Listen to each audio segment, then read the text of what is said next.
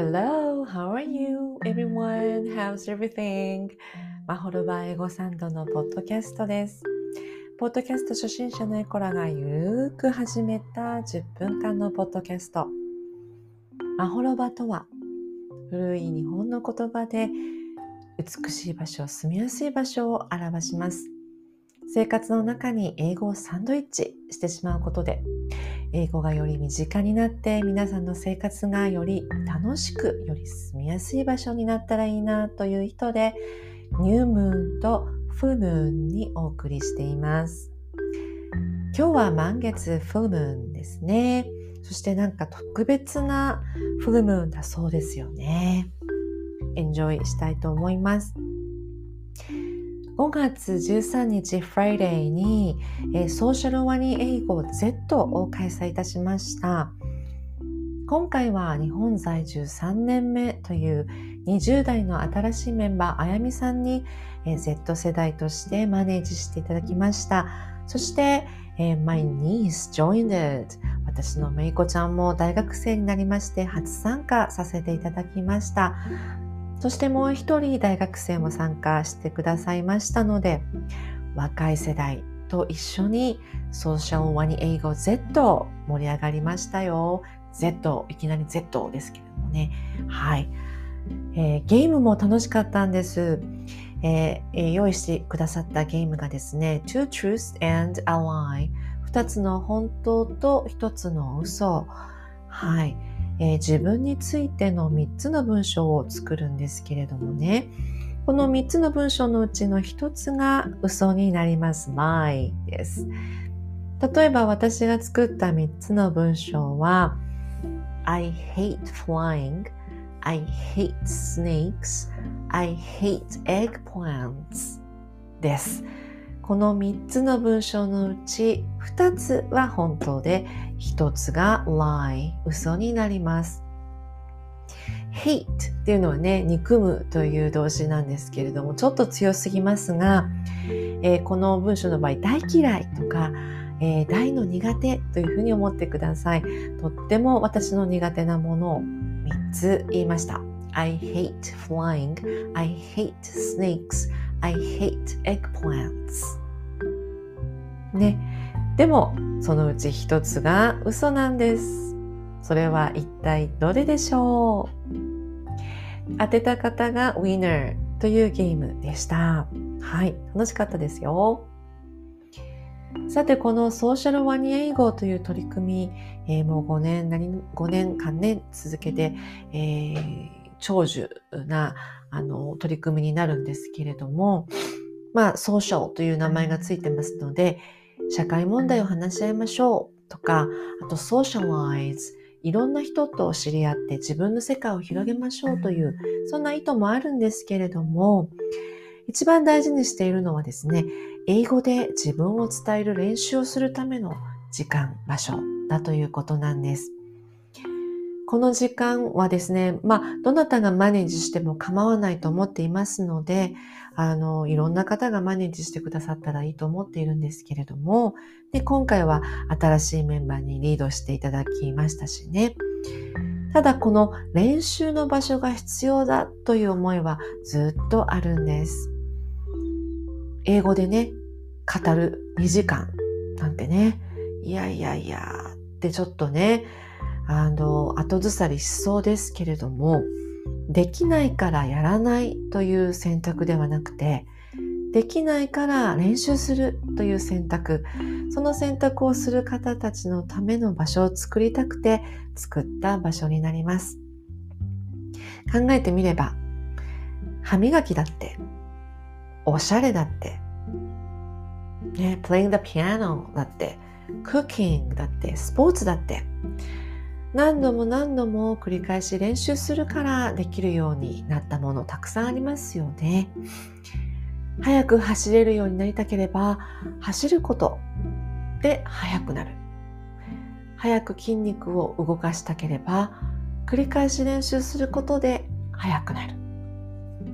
英会話も実は口や舌の筋肉運動なので練習なしで上達はありえない種類のものなんですよね。英語で伝える、自分を伝える、そんな練習をしたい方のための場所、それがソーシャルワニ英語です。ぜひ練習にいらしてください。次回は June 3rd、6月3日を予定しています。話題を変えまして、はい、毎回今日の言葉、しみ入る言葉としてヨギティのメッセージをシェアしてますけれども、なんと、このタイミングで発見するかっていうぐらい遅って感じなんですけれどもね、私、公式サイトに翻訳があることを発見いたしました。なので皆さんにシェアします。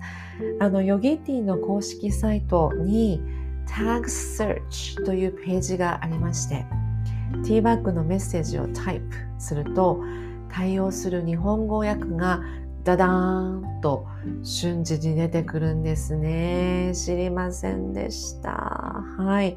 えー、ヨギティのホームページ、ぜひ検索かけて探してみてください。yogi.overseas-inc.jp みたいなね、そんな URL かと思います。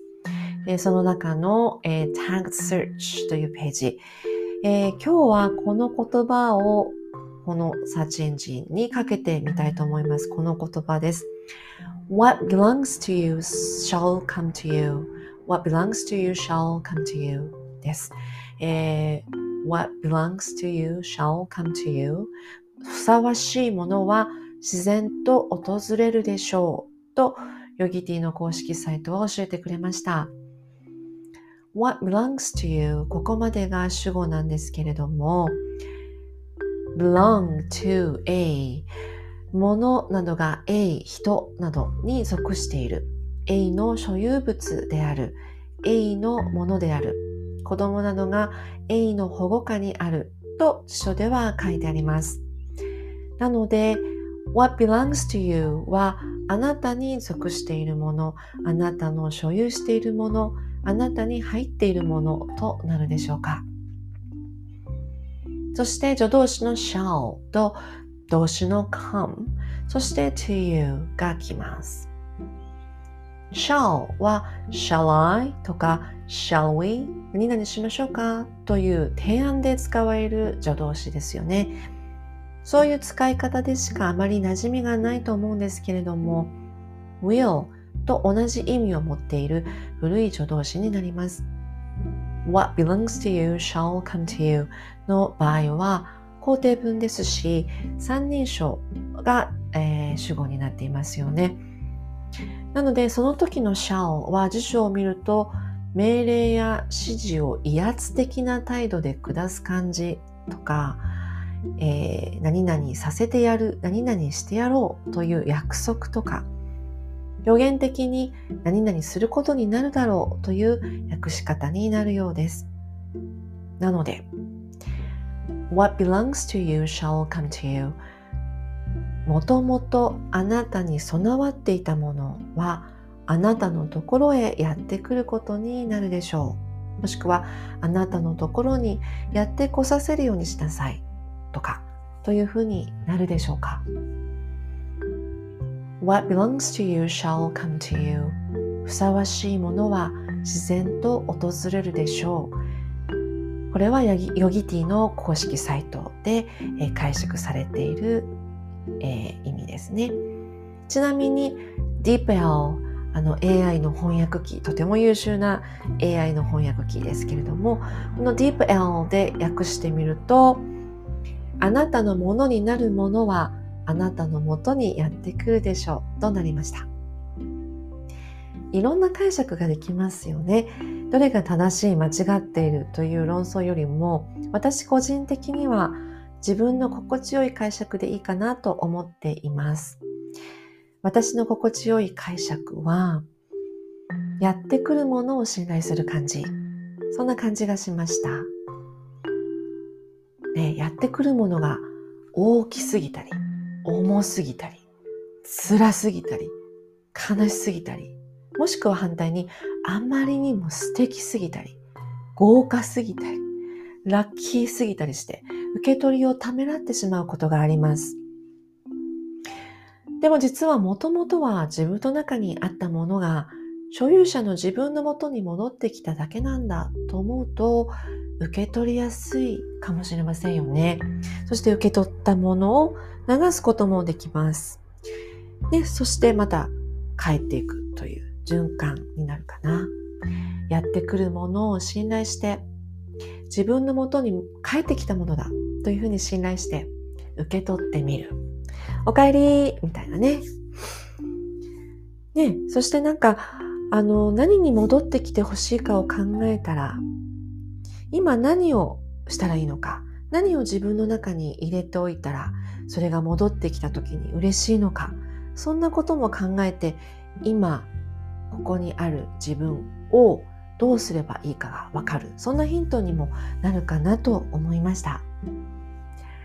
What belongs to you shall come to you 皆さんはどんな解釈を選択されますか？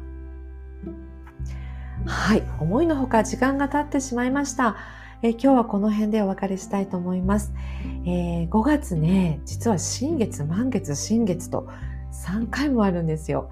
スペシャルな5月ですね。はい。では次は新月にお話しさせてください。Thanks for listening. Take care and be happy. Bye.